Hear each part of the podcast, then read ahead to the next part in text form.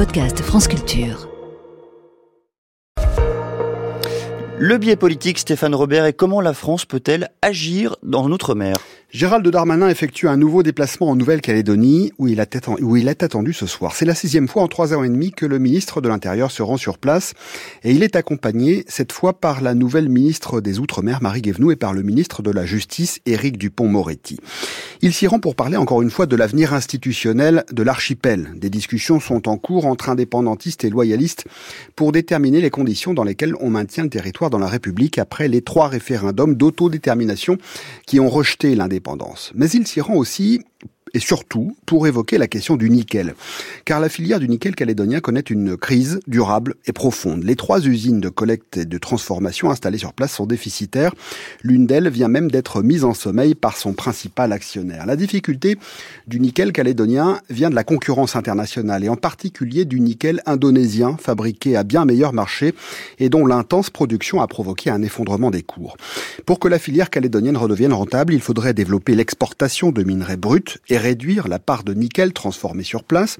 Seulement les Kanaks indépendantistes, propriétaires des terrains miniers, voient dans cet or vert le moyen de financer l'indépendance de l'archipel et ils refusent d'autoriser l'exportation de minerais qu'ils estiment être un pillage de la ressource. C'est donc ça, entre autres, que Gérald Darmanin est allé négocier sur place. Il va tenter de les faire changer d'avis. En attendant, Stéphane, il faut faire face à la crise. Oui, car l'économie calédonienne dépend pour l'essentiel du nickel. Il y a des dizaines de milliers d'emplois à la clé. L'équilibre social et sociétal de l'archipel repose en partie sur la bonne santé de la filière.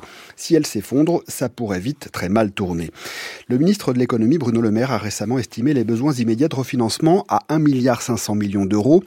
Et l'État français va devoir prendre sa part, sinon tout s'arrête. Seulement, la France n'a plus d'argent. Vous avez, comme moi, entendu le même Bruno Le Maire dimanche soir sur TF1, et vous avez compris que l'heure n'est pas à la dépense, mais aux restrictions budgétaires. Il faut trouver 10 milliards d'euros avant l'été.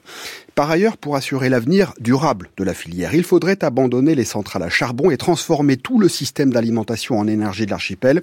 Le coût, cette fois, est estimé à 5 milliards d'euros. On voit mal comment actuellement l'État pourrait assurer ce financement.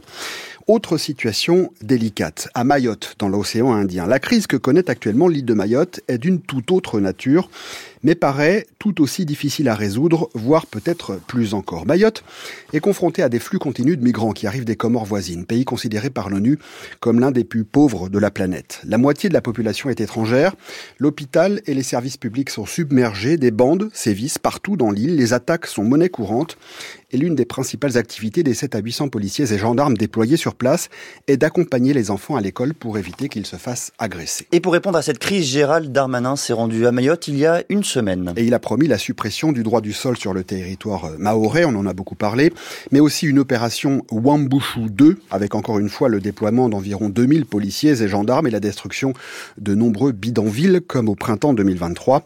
Et puis la mise en place d'un rideau de fer maritime pour barrer la route au Kwassa Kwassa, ces bateaux de migrants qui arrivent des Comores. Derrière la fermeté des annonces, il y a bien sûr la difficulté de leur mise en œuvre, dont les acteurs sur place doutent déjà qu'elles permettent de répondre à la crise de façon durable.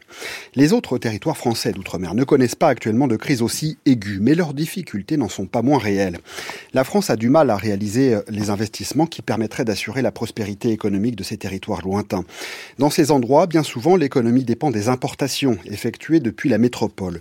Le coût de la vie y est plus élevé, le taux de pauvreté et les inégalités y sont plus fortes, et la défiance que nourrit la population à l'égard du pouvoir central y est plus profonde.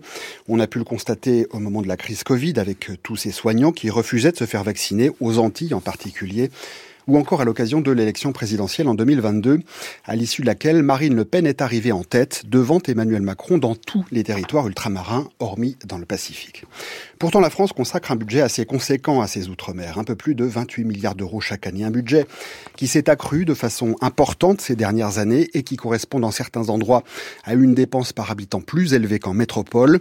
Toutefois, on constate que ça ne suffit pas et il est à craindre que ça suffise de moins en moins à mesure que ça menuise le poids de la France et le poids de l'Europe dans une économie mondiale dont le centre névralgique se situe aujourd'hui en Orient. Merci beaucoup Stéphane. Votre billet politique est à retrouver sur le site de France Culture, franceculture.fr et sur l'application Radio France.